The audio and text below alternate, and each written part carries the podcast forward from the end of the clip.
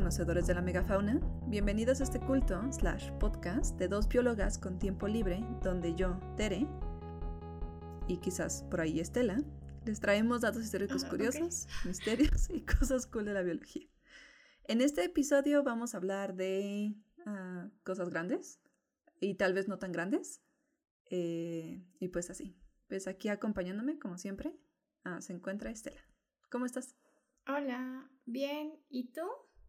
Bien, bien, súper bien. Estoy lista para hablarte de un poco sobre la megafauna. Muy bien. Eh, bueno, para empezar, voy a empezar con un discurso muy largo que, bueno, te voy a lanzar la pregunta, ¿no? ¿Qué es la megafauna, Estela? Exacto. no, no, no pienso que, que, no espero que contestes porque es un, o sea, parece muy obvio, como que uno pensaría, ¿no? Pues mega, grande, fauna, pues animalitos, son animalitos grandes, pero como todo en la biología, no hay Qué una bueno que tú sola te consenso. respondiste la pregunta. No, pues es que no hay un consenso sobre qué es megafauna. Si no hay un consenso Ok. por los grandes investigadores, hasta crees que mortales como nosotras vamos a saber exactamente qué es megafauna. ok, De hecho, hay científicos que estudian la composición de animales en el suelo y consideran que todos aquellos insectos que, o bueno, animalitos en el suelo que superan los 20 centímetros, ya se consideran megafauna para ellos porque ya se asocian una textura y estructura del suelo muy diferente. Lo cual otra es- vez, ¿cómo?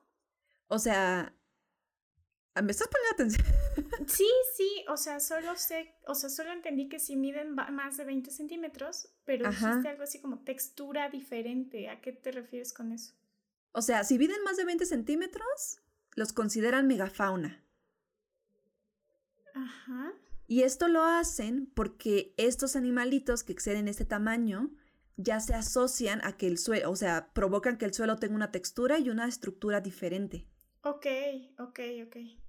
Entonces, pues justo vamos a hablar más adelante cómo la megafauna tiene un impacto en, en muchos aspectos ecológicos y que pues eso hace que incluyamos muchas otras cosas extra que no necesariamente son súper grandes. Ok. Bueno, entonces según un artículo de revisión, donde se buscaron en 276 artículos definiciones de megafauna, básicamente ellos concluyen que se pueden separar en dos grandes grupos. Uno va a ser referido al tamaño, ya sea por masa o por longitud, y la otra usa el tamaño de manera un poco más implícita. En realidad se enfoca en grupos o clados, entonces si el clado es grande en general, va a incluir a todo eso en megafauna, aunque tenga ejemplares O sea, no importa que haya una especie mini, o sea, si, el cl- si en el clado predominan especies grandes, entonces todo eso es megafauna. Ok. Sí, y eso es mucho más común cuando hablas de especies del Pleistoceno, ¿no? Eh, lo que es la megafauna del. Pleistoceno, porque justo incluyes especies que no necesariamente son grandes, pero están incluidas como en ese grupo. Ok. Bueno, en el caso de la primera definición, que les decía que era como por tamaño, eh, pues obviamente eso también cambia mucho entre autores, porque ¿qué consideras grande? ¿Más de 10 kilogramos? ¿Más de 100 kilogramos? ¿Más de una tonelada? Además, no es lo mismo hablar de carnívoros que de herbívoros. Claro. Además, supongo que grande debe ser más grande que tú, ¿no? Pero si eres un humano pequeño como yo, Sí, también es muy Ajá, relativo. Sí. Y en general los carnívoros no pueden ser tan grandes, porque finalmente, o sea, un carnívoro no puede ser más grande que su presa, ¿no? Porque si no, no se va a dar abasto. Claro. O no mucho más grande, o sea, generalmente hay una correlación un poco más directa, ¿no? Entre el tamaño de la presa y, y el Sí, carnívoro sí, que se alimenta de ella. Eh, bueno, y otra cosa es que muchos que definen a la megafauna dicen que quizás debamos incluir un componente ecológico. ¿Y con esto a qué me refiero? La megafauna tiene un impacto ecológico tan específico que la puedes diferenciar de la mesofauna y de muchas otras cosas. ¿Y de la minifauna? Y de la minifauna. Ok. No necesariamente porque como la megafauna se establece ahora como un grupo que ecológicamente modifican el medio de cierta manera, vas a incluir especies que no necesariamente cumplen el rubro de más de 10 kilogramos o más de 100 kilogramos, Ok.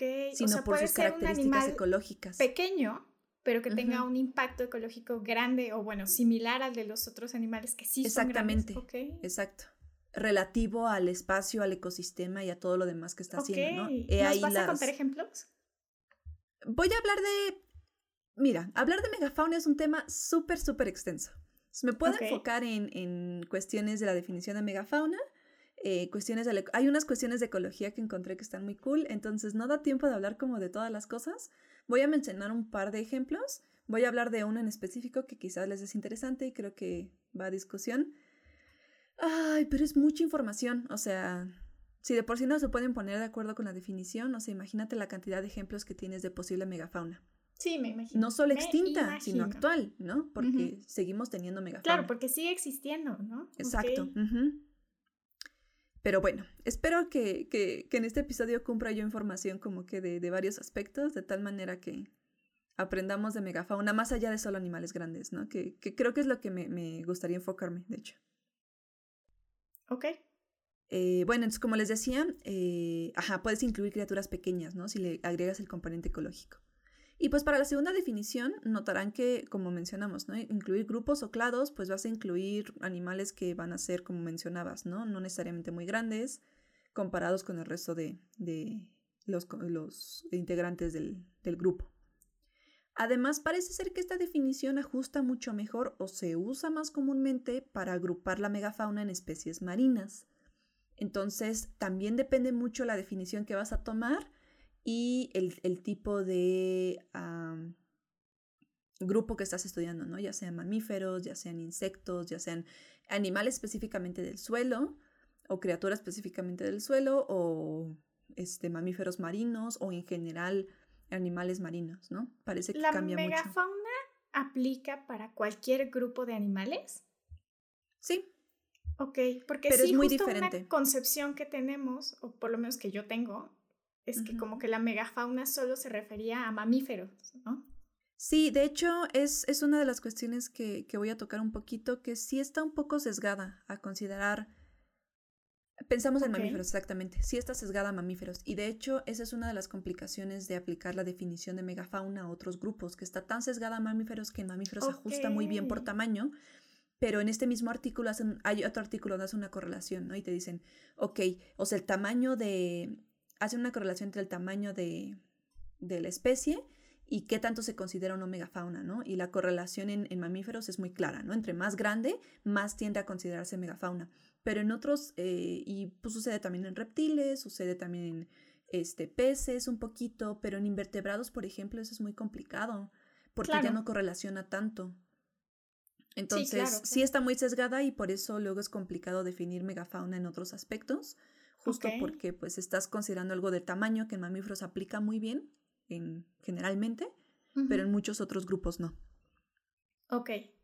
Además, los paleontólogos, por ejemplo, consideran el tamaño y la época, generalmente del Pleistoceno, como características importantes para que se consideren megafauna. Por ejemplo, los, los, dinosaurios son grandes, pero pues, no los consideras megafauna. Ajá, ajá. Entonces, en general parece ser que por encuestas que realizaron en este artículo hay, dos, eh, hay varias cosas importantes para considerar algo en megafauna. Y como lo habíamos hablado, como está sesgado a mamíferos, un, rubro siempre que va a ser importante va a ser sí el tamaño. Y la otra también es la relación taxonómica. Eh, y cuando digo relación taxonómica es, o sea, si ves que no tiene un tamaño colosal, pero en términos de relación taxonómica comparado con algunas cosas de su mismo clado tiene un tamaño diferente, o comúnmente más grande, pues ya lo vas a comenzar a incluir a megafauna. Okay. Esto correlaciona muy bien en mamíferos, como mencioné, pero no aplica muy bien para otros grupos. Entonces esto puede ser un poco complicado y pues va a sesgar mucho de la definición a mamíferos. Así es que básicamente nos quedamos con que nos vamos a enfocar un poco en el tamaño y también parece ser que hay que darle un enfoque también a la parte funcional. Y ahorita les voy a platicar por qué, porque la megafauna tiene un impacto muy grande en el ecosistema en los diferentes ecosistemas en los que viven, ¿no? Y eso hace que se diferencien como grupo, como grupo megafauna, de muchos otros grupos de animales. Ok. Eh, pero bueno, o sea, en general hemos escuchado megafauna en un contexto de mamíferos grandes y además en un contexto de extinción, casi siempre, ¿no? Y pues como ya mencioné, pues seguramente les suena un poquito el Pleistoceno, ¿no? Oh, sí. Y es que ha habido una disminución de estos herbívoros y carnívoros muy grandes, otra vez, vamos a enfocarnos en mamíferos eh, un poco para ajustarnos un poco más a la definición, porque está sesgado, pero pues así es la vida. Somos mamíferos y todos los mamíferos son más importantes que todo lo demás. ok. Eh, y pues han estado eh, disminuyendo de manera progresiva. Y es que una cosa interesante es que los herbívoros de esta categoría son considerados como arquitectos del paisaje, porque con su gran tamaño modifican el ambiente de manera drástica. También proliferan en estos ambientes y son, en ocasiones, están más o menos libres de depredadores por su gran tamaño. No siempre, pero en muchos casos sucede así. No sé, solo puedo imaginar un mamut destruyendo árboles y... Exacto. Siendo y comiéndoselos, ¿no? Ajá. Porque también deben, deben comer una cantidad absurda. Y esto implicó que, por ejemplo, incluso en lugares como las islas, donde dijeras, pues no hay tantos recursos, son lugares pequeños, la megafauna también fuera algo muy presente. Y sobre todo, que no estuviera libre de depredadores, ¿no? Tortugas gigantes, este, aves gigantes, que siempre estaban generalmente libres, los, los dodos, que eran pavitos bastante, o sea, son palomas gigantes, básicamente, dentro de su claro, son megafauna. Ajá, ajá. ¿No? Ok. Eh, entonces, y entonces su tamaño únicamente en las islas se iba a limitar pues a la disponibilidad de recursos, ¿no? Pero en general es, es, increíble como incluso en islas que piensas, pues son espacios pequeños, ¿no? Como haber megafauna, había megafauna. Y justo es causado pues por muchas condiciones. Sobre todo la depredación. Entre menos te depredan, pues más grande puede ser y solo te limitas por la cantidad de alimento que tienes, ¿no? Ok, claro. Y justo eso hizo que quizás nuestro impacto como, como civilización eh, fuera tan fuerte la megafauna, porque nosotros pues resultamos ser superdepredadores, ¿no? No discriminamos. Cazamos en grupos organizados y podríamos matar hasta la criatura más grande, ¿no? Y digo nosotros como si pudiera hacerlo ahorita, pero todos entendemos que me refiero al colectivo especie humana. Ajá, gracias. Eh, y además por ser animales grandes, suelen tener ciclos de vida largos y con tiempos de gestación igualmente largos, ¿no? Y también sus tiempos de reproducción son muy diferentes y, todo generalmente se extiende, ¿no? Todo es muy largo, así como nosotros. Eh, cuando aumenta la longevidad, aumentan un montón de, o como que aumentan los tiempos de muchos procesos del desarrollo. Si los cazas demasiado, no logran recuperar sus números poblacionales. Eso explica más o menos por qué en el momento en el que el humano surge y comienza a cazar, afecta tanto a la megafauna, porque la megafauna no es capaz de como que competir con este superdepredador llamado humano. Claro, claro. Y es que uno piensa, pues, o sea, ¿qué significa eso, no? Que acabo de mencionar. Bueno, hace varias palabras. Eh, ¿Qué significa que fueran arquitectos de paisaje, no? Y justo esto es súper importante por lo que comentabas. O sea, por una parte, tienen un consumo muy alto, ¿no? De, de alimento. O sea, son animales grandotes, ¿no? Ocupan comer muchísimo. Vamos a irnos a un ejemplo actual, a los elefantes, ¿no? Sabes que los elefantes deben comer una cantidad absurda de, de alimento y entonces pasan comiéndose todo lo que encuentran a su paso. Y eso hace que modifiquen muchísimo la forma en la que... Sí, o sea, sí, están modificando el ambiente de manera muy, muy drástica. Abren camino para muchas especies de plantas que pueden aprovechar áreas que nuevamente están abiertas. Sí, los aquellos elefantes asiáticos, ¿no? En las selvas. exacto, exacto, sí, sí. O sea, justo aquellos que les gusta la conservación, pues conocen quizá los diferentes procesos de sucesión ecológica, ¿no? Y justo esta apertura que mencionas de claros, pues permite que los árboles jóvenes o muy pequeños reciban luz y entonces permite que pues se sigan renovando, que los árboles viejos se caigan y entonces árboles jóvenes también tengan la oportunidad de recibir luz. Claro.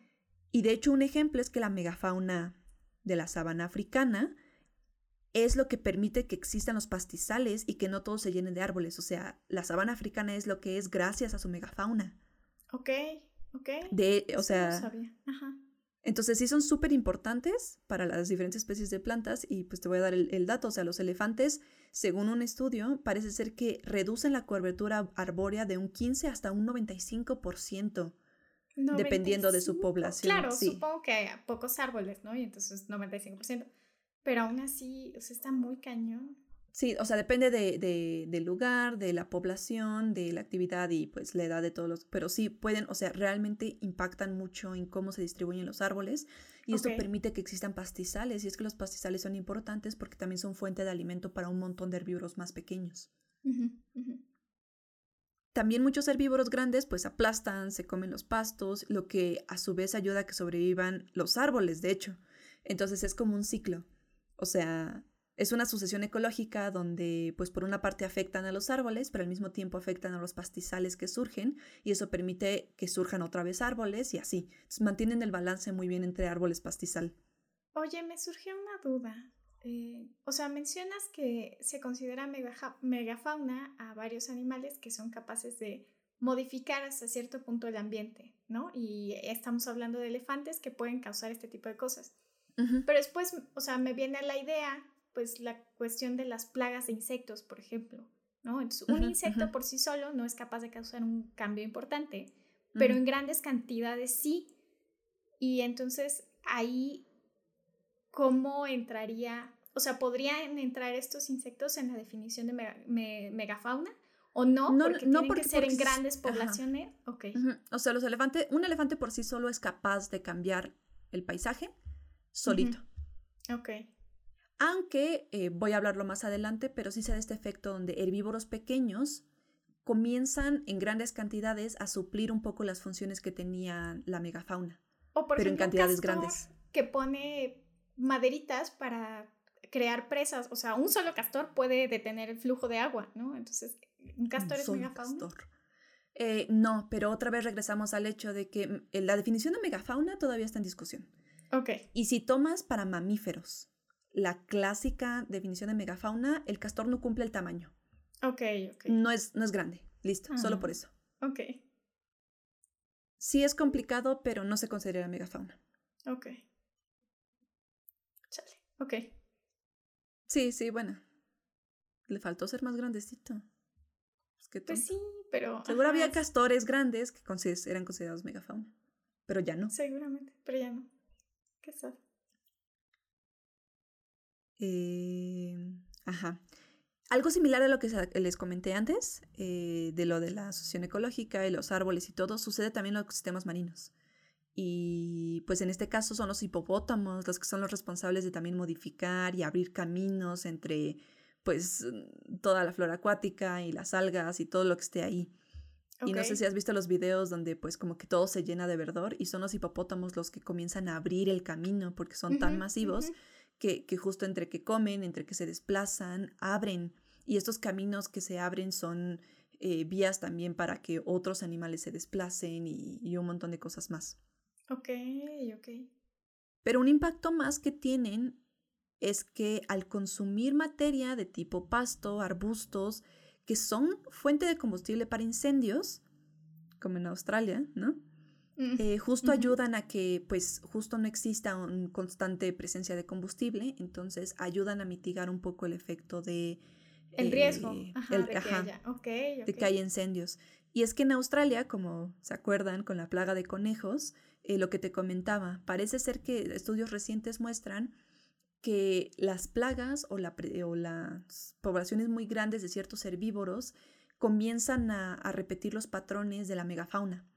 Entonces son tantos y consumen tanta biomasa y generan también tanto destrozo, por así decirlo, que también comienzan a cambiar el paisaje y pueden comenzar a suplir las funciones. Tú perdiste funciones de megafauna, pero ahora tus herbívoros pequeños en grandes cantidades comienzan a suplir esas funciones, lo que de alguna manera va a ayudar a que el ecosistema de alguna manera se restablezca. Ok. Entonces eso está, eso está interesante. No digo que sea súper positivo, pero a lo mejor es una de las cosillas que podrían salir ahí de las plagas de conejos, ¿no? Claro que las plagas de conejos afectan también a un nivel económico en Australia, a los humanos, entonces por eso tienen, tienen este problema. Pero en términos ecológicos, quizás habría que revisitar como que esa idea de cómo los herbívoros pequeños en grandes cantidades comienzan como que a tomar el nicho que tenía la megafauna. Claro, ok. Y tengo otro dato más que aunque parezca raro, no se me pareció muy curioso esto. La megafauna parecía contribuir de una manera grande a la producción de metano. De hecho, actualmente también la megafauna, o sea... Tiene sentido, ¿no? O sea, si las vacas, ¿no? O, bueno, en general el ganado es uno de los principales productores de metano, pues me imagino que animales Sí, los elefantes en, África no se, quedan, no se quedan muy atrás ¿eh? en la producción de metano.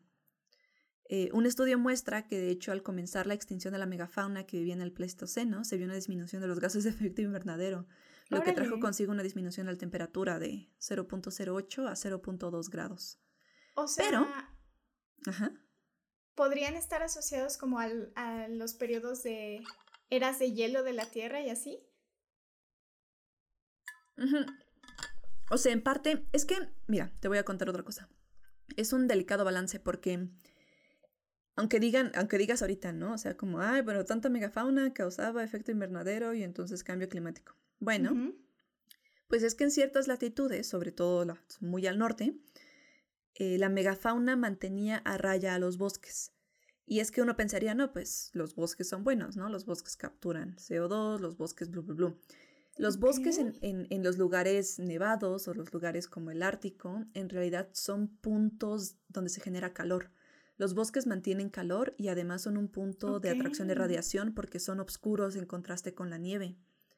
Entonces eso hace que, en realidad aumente la temperatura y de hecho la extinción de la megafauna en esas regiones provocó un aumento de la temperatura en un 0.2 en 0.2 grados. Oh, ok. Entonces, de alguna manera te das cuenta es como un balance, o sea, producen metano, pero al mismo tiempo en otras regiones la presencia de la megafauna ayuda a cambiar el paisaje de tal manera que se mantenga la temperatura. Entonces casi casi se cancelaba el efecto de alguna manera. Oh, ajá, todo en un delicado equilibrio. Exactamente, o sea, ese es el impacto. Por una parte dices, no, la megafauna producía un montón pero de, metano, pero al mismo tiempo se regulaba de otras maneras. Ajá. Entonces, sí, es un, es un impacto indirecto muy interesante, como que en muchos aspectos. Ok. Entonces, sí, es el delicado equilibrio del ecosistema.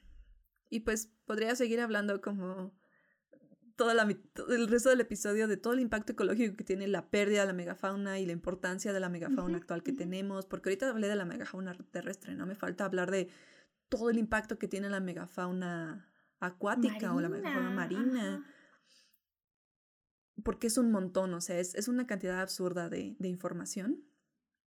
Eh, y podemos, pero vamos a pasar a otras cosas que también me parecen interesantes. Ok. Eh, y ahora sí vamos a pasar como que más a la parte de, de especies animalitos. Entonces vamos a hablar de la fauna del, de la megafauna del Pleistoceno en América. Eh, y específicamente en México, porque vamos a ser nacionalistas. Y es que supongo que muchos de ustedes recuerdan el póster de la Conavio, ¿no? De la megafauna en México en la era de hielo. Bueno, además hay que hacer eh, referencia, ¿no? A que en la construcción de nuestro nuevo aeropuerto encontraron un montón de fósiles de mamut. Sí, sí, sí, sí. Lo cual... Está cool. Sí, bueno, está cool. O sea, había mamut aquí a tres, a tres pasos. Ya sí, eso está increíble. Ajá, sí, sí, o sea, como que siempre te pintan al, mamut en el Ártico, ¿no? O como en Canadá y lo más al norte de Norteamérica y ¡pum!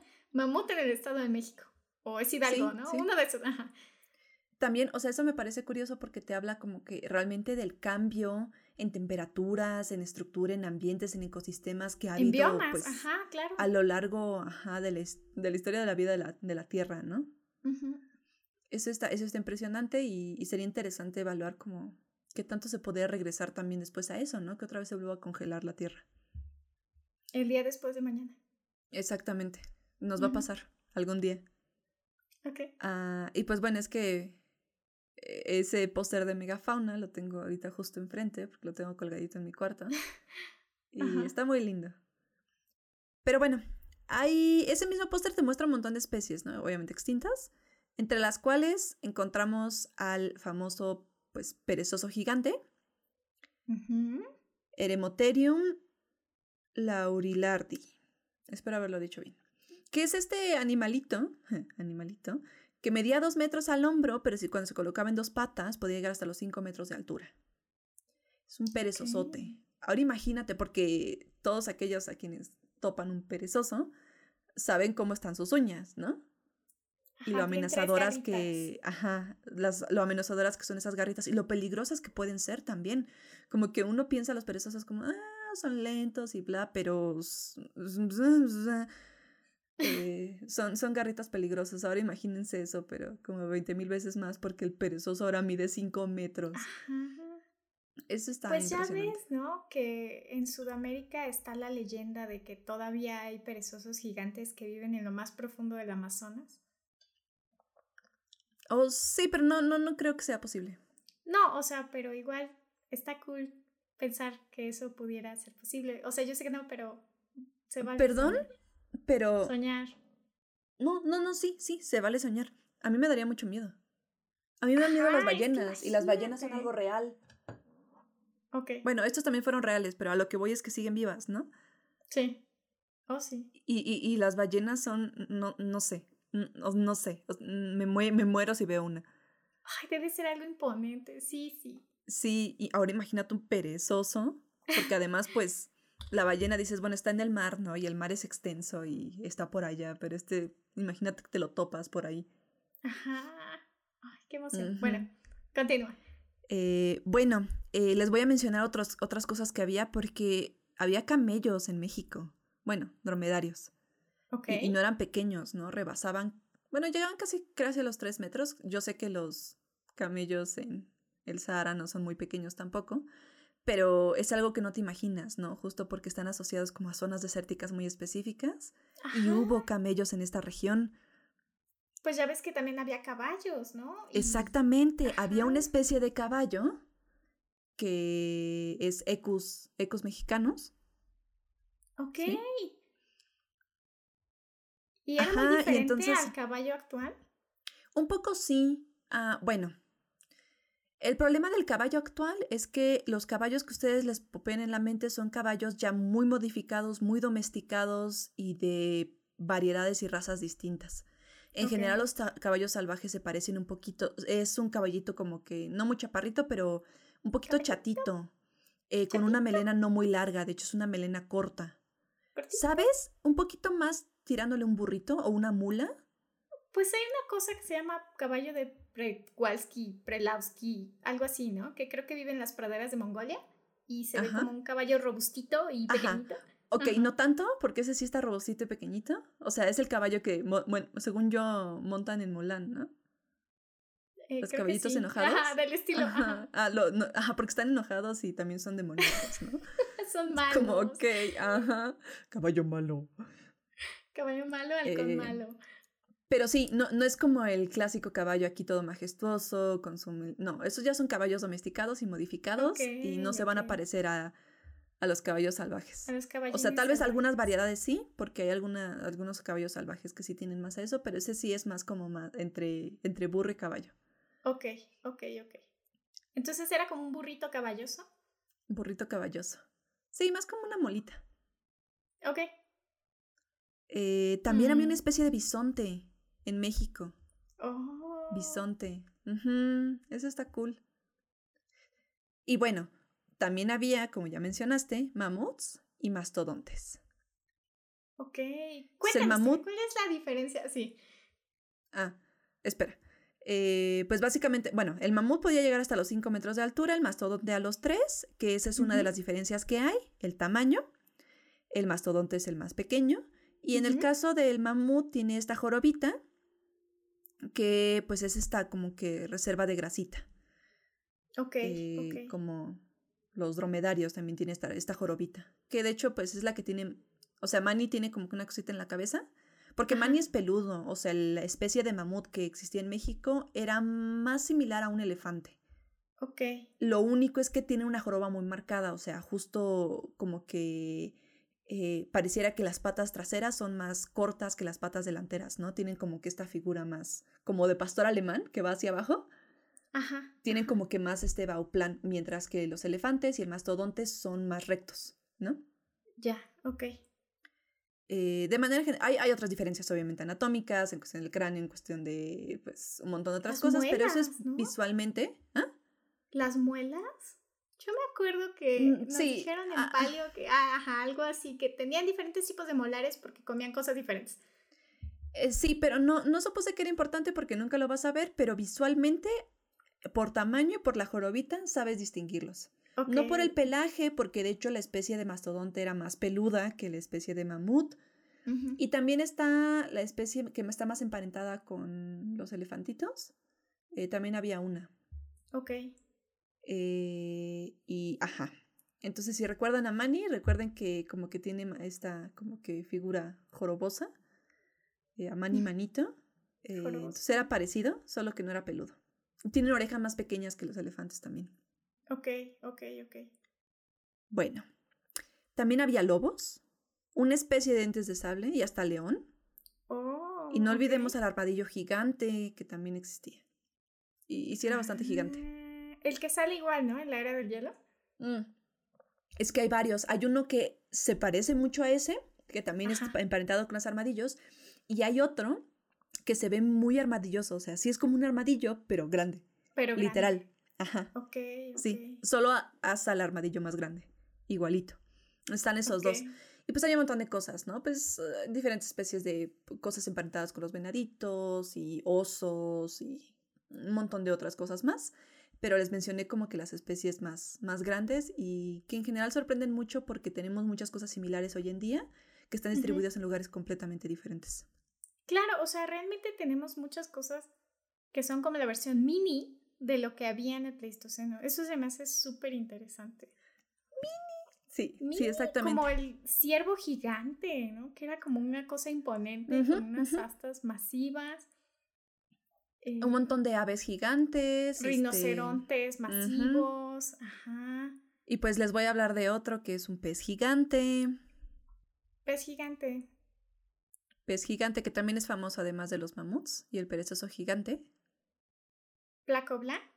Placo tontos. No, no, no, más, más divertido. Más reciente. Más, más de película. Megalodón. Sí. Eh, Vamos a hablar un poco de. ah, Car- mm, Carcarocles megalodón. Espero haberlo dicho bien. ajá. sí, lo dijiste bien. Bueno, es una especie de tiburón, obviamente extinta, eh, que hasta ahora se supone que es el pez más grande que hemos registrado. Sí, los tiburones son peces. Eh, puede medir de 10.2 hasta casi 18 metros de longitud, que para que se den una idea, en jirafas, Una esto es cuatro jirafas adultas con dos jirafas bebé. Yo sé que todo el mundo ya tiene esa medida aprendida. Muy bien. Ajá, vamos a hacer un post al respecto para que lo tengan ahí anotadísimo. Así que ya se imaginarán, era muy grande. O sea, Ujú. imagínense cuatro jirafas apiladas juntas.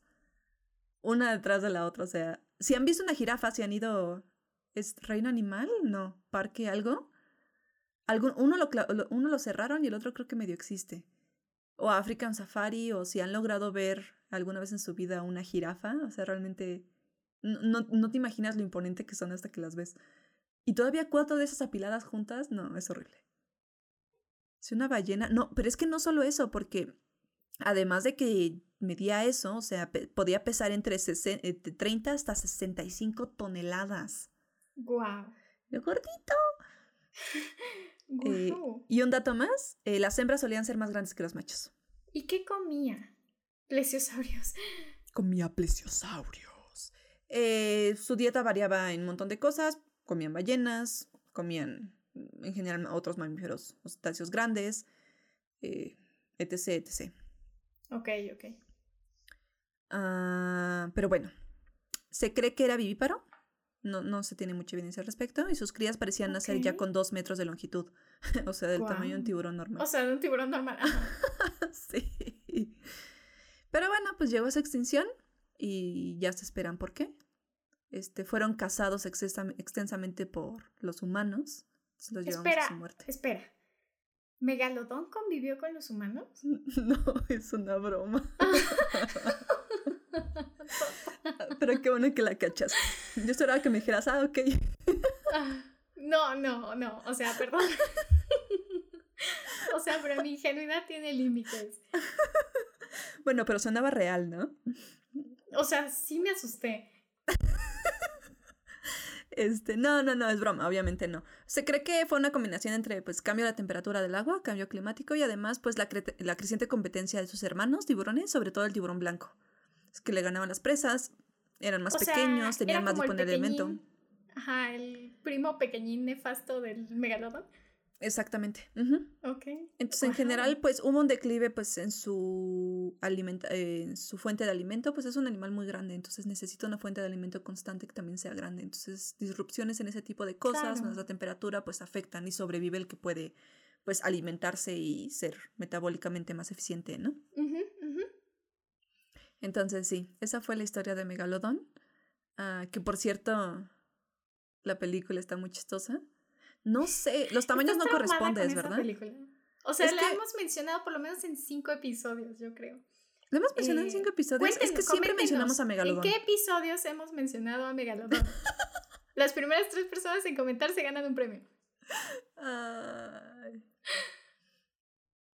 Qué oso. Bueno, es que Megalodón es importante en nuestras vidas. Tanto miedo nos infunde que a la fecha es como. No sé qué haría si Megalodón existiera.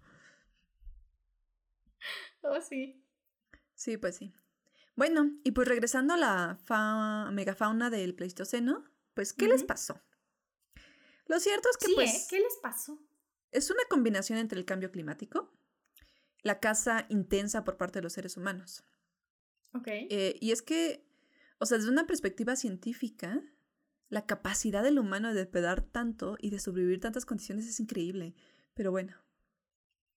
Oye, ¿nos tocó convivir con todos? Eh, no, no con todo. Obviamente no con Megalodon. no, no, con todo, pero sí con... O sea, mamuts me queda claro. Sí, todo lo de la era de hielo sí. Ok, o sea, pero el paraceraterio, que era como este rinoceronte supermasivo, que creo que ha sido el no sé de qué época es. No sé, yo tampoco estoy segura. Pero bueno, los humanos han estado, supongo que depende de, la región, eh, pero sí convivimos con bastante megafauna, porque pues, los humanos llevan existiendo aquí un, un ratín, o sea, no fue ayer. Entonces, sí debemos convivir con... Sí, sí, yo creo que hubo humanos que probaron de todo. Carne de mamut, carne de perezoso, carne de diente de sable, porque pues si ya lo mataste igual lo aprovechas. Carne de, bisonte, carne de caballín. Yo creo que sí, comieron de todo lo que podían. Sí, sí, no lo dudo. Es que parecemos muy chafas, pero senos aquí, ¿no? Sí, sí, definitivamente. Eh, y pues es que hay que considerar que el cambio climático, por ejemplo, pues afecta a todos los niveles, ¿no? Regresando a, a qué es lo que le pasa a la megafauna. Esto implica que también afecta a la disponibilidad de alimento. Y entonces herbívoros grandes que requieren una cantidad enorme de biomasa que consumir, eh, pues en el momento en que el cambio climático afecta ciertos aspectos y afecta su alimentación, pues bye, ¿no? Y así con los carnívoros, porque es una red trófica, afectas a los herbívoros eh, y los carnívoros también pues van en declive, porque ya no tienen la capacidad de alimentarse de manera igual y sobreviven eh, o ocupan esos nichos ahora los carnívoros más pequeños, ¿no? Que sí tienen disponibilidad de alimento siempre es una combinación de factores. O sea, finalmente la temporada de, o sea, no es que los humanos hayan causado el cambio climático de la era de hielo al, punto en el que estamos aquí, son periodos y ciclos normales y eh, pues recordamos, ¿no? Que las extinciones son normales, o sea, son, son ciclos y eso no lo podemos evitar y pues eso es una de las cuestiones. Eh, lo que sí afectamos muchísimo fue pues nuestra intensa caza de estos animales que no se podían recuperar en números rápidamente. Claro, entonces, o sea, fue una combinación de factores, ¿no? El cambio climático aunado a pues la presión constante que tenían estos organismos de ser cazados por el ser humano. Ok. Sí, y pues un detalle importante es que aún nos queda megafauna, ¿no? Yo les hablé de megafauna sea, no les hablé de megalodón, pero aún tenemos megafauna. En mares y en tierra y, y pues en otro lugar, porque pues, en la luna no hay megafauna, pero Ustedes entienden el punto. Ah, lo, que nos, lo que nos queda se está extinguiendo. Eh, y es que recuerden que con la extinción de unas especies, pues viene la coextinción de otras, ¿no? Entonces, ya desde antes, la extinción de la megafauna había causado la coextinción de un montón de especies, todavía en el Pleistoceno. Y esto puede estar pasando ya ahorita. Porque es un ecosistema complejo, ¿no? Ah, se conectan a redes tróficas y un cambio específico afecta a todo lo demás. Entonces estamos hablando que la megafauna tiene un impacto tan grande en la arquitectura, o sea, la desaparición de los elefantes sería devastadora para el ecosistema. en serio, devastadora. Eh, la desaparición de los hipopótamos también sería una catástrofe, afectaría un montón de cosas porque se trata de cómo modifican el ambiente y cómo esa modificación ayuda eh, a otras especies que ya están adaptadas también a esos ciclos, ¿no? O sea, esto se modifica. Los mismos castores, que no son megafauna, que modifican el medio, su desaparición también es, es una catástrofe, ¿no? Porque luego son como que estos, eh, justo esas especies como que clave que, que mantienen como que cierto balance y la megafauna ha sido pues muy importante en ese sentido. Desde el delicado balance del metano y los bosques, que di como ejemplo, que dices como, ajá, son cosas que parecía que no tienen nada que ver, pero tienen todo que ver, ¿no? Em, obviamente hay muchos procesos que son naturales, como ya mencioné. O sea, obviamente, pues pasar de tener mucho hielito a no tener hielito, pues fue algo que no fue causado por nosotros. Es un ciclo natural de la Tierra y genera extinción y coextinción, ¿no? Pero pues regresamos a la reflexión, ¿no? De qué tanto podemos poner nosotros de nuestra parte. Del final del episodio. Todos los episodios tienen una reflexión final y termina en... Reflexión sad. Una reflexión sad en qué tanto podemos hacer, ¿no? Para mitigar todo ese impacto. Eh, y lo complicado también que, que resulta ser, ¿no? Y, y, me acuerdo de una vez te compartí un post, ¿no? De cómo sí están ayudando a restablecer las poblaciones de elefantes, pero al mismo tiempo los elefantes luego van y se comen los cultivos de la gente. Y es que los elefantes pues van por el mundo y van comiendo todo porque necesitan comer muchísimo, comen mucho y no, no paran. Y no hay manera de pararlos y entonces ¿qué haces? ¿no? Entonces es, es un problema a veces económico y, y, tiene un impacto muy grande en muchos sentidos. Sí, pues otra vez, ¿no? Volvemos a estos dilemas donde, o sea, lo ideal sería como tratar de no intervenir, eh, más bien de no afectar a todos estos organismos, pero luego está la otra cara de la moneda, ¿no? Y es pues todas estas personas, agricultores, que se ven afectados por las poblaciones de elefantes que van migrando y que pues ni modo, ¿no? Les tocó que los elefantes pasaron por sus plantíos y se comieron todo. Entonces, sí, sí, sí. Sí, sí. es, es, algo súper complejo, ¿no? Es muy complejo, pero pues en la medida de lo posible hacer lo que, lo que se pueda como para mitigar un poco nuestro propio impacto, ¿no? Sobre todo porque pues hemos acumulado extinciones en esta época llamada el Antropoceno, que hemos llamado Antropoceno porque el cambio ha sido tan drástico que ya se considera otra época. Ah, entonces, pues sí, a ver si no causamos más extinción masiva. o sea, sí la vamos a causar, ¿no? Sí la vamos a causar. Pero el chiste es saber qué tanto aguantamos, ¿no? Porque muy resilientes y muy acá, pero a ver si sí. Cuando todo sea fuego, devastación y pues a ver, digo, entiendo que la extinción es algo que no podemos evitar en muchos aspectos, pero otra vez, eh, creo que esta discusión ya la habíamos tenido en alguno de los episodios anteriores. Todos los episodios. Eh, pues por lo menos que las causas que promuevan la disminución de poblaciones de animales no sean causas egoístas. Sí. Ah, Sí, en un mundo ideal, ¿no? Pero sí. Tener el cuerno de los rinocerontes para exponerlo en mi sala como trofeo, ¿no? o ir a cazar ilegalmente solamente por el placer de matar a un animal más grande que yo. ¿no? Ese tipo de actitudes, pues creo que no se valen. No, pues no. Y pues bla. Y pues bla, porque siempre terminamos en algo tan sad. Ay, no sé. Hablemos más de Megalodon, discutamos la película. Reseña de la película. Ah, no, ya, ya. Ah, no tengo datos ah. curiosos disponibles, pero uh, recuerden que uh, mamuts, listo. Ok. Recuerda que Megalodón es tan grande. Que no puede existir escondido debajo de una... ¿Qué? Una termoclina era, ¿no? Ajá, estaba como en una termoclina rara en las fosas de, eh, Marianas, ¿no? En las, Ajá, la fosa de las Marianas. Ajá. Bueno, no, no hablemos de Megalodón. Bueno, pero tú nos puedes decir, si quieres, adelantarnos del contenido mágico de biología de la próxima semana para no terminarlo tan triste. Bueno, eh, la verdad es que todavía estoy por definir el tema, pero muy probablemente sea un tema histórico y también tiene que ver con fósiles, así que prepárense. Cool, cool, cool. Suena, suena que va a estar bueno. Va a estar muy bueno. Va a haber drama, va a haber comedia, va a haber acción. va a haber de todo. Ok, eso suena súper para cerrar la temporada, porque ya el, el, siguiente episodio va a ser el último para esta temporada. Entonces, esténse atentos porque vamos a subir en nuestras redes una dinámica para escoger temas cortos, donde pueden participar, donde pueden votar. Y pues se van a elegir esos temas cortos que vamos a tratar como que en intertemporada, como para no este, no dejarlos completamente sin contenido y para pues más o menos este, tratar temas que ustedes tengan interés. Pues para seguirnos en nuestras redes sociales. Si quieren que hablemos de el teporingo, un saludo a Nicole, esta es su oportunidad. Exactamente. Muy bien, muy bien. Eh, pues nos pueden encontrar en Instagram como dos biólogas-pod, en Twitter como arroba dos biólogas y en Facebook como dos biólogas podcast. Eh, tampoco olviden seguirnos o darle follow en cualquier lugar donde estén escuchando, Spotify, Google Podcast, Apple Podcast, y así no se, no se pierden de el episodio más reciente que estemos sacando, no se pierden de los episodios cortos. Eh, y pues nos vemos la próxima semana.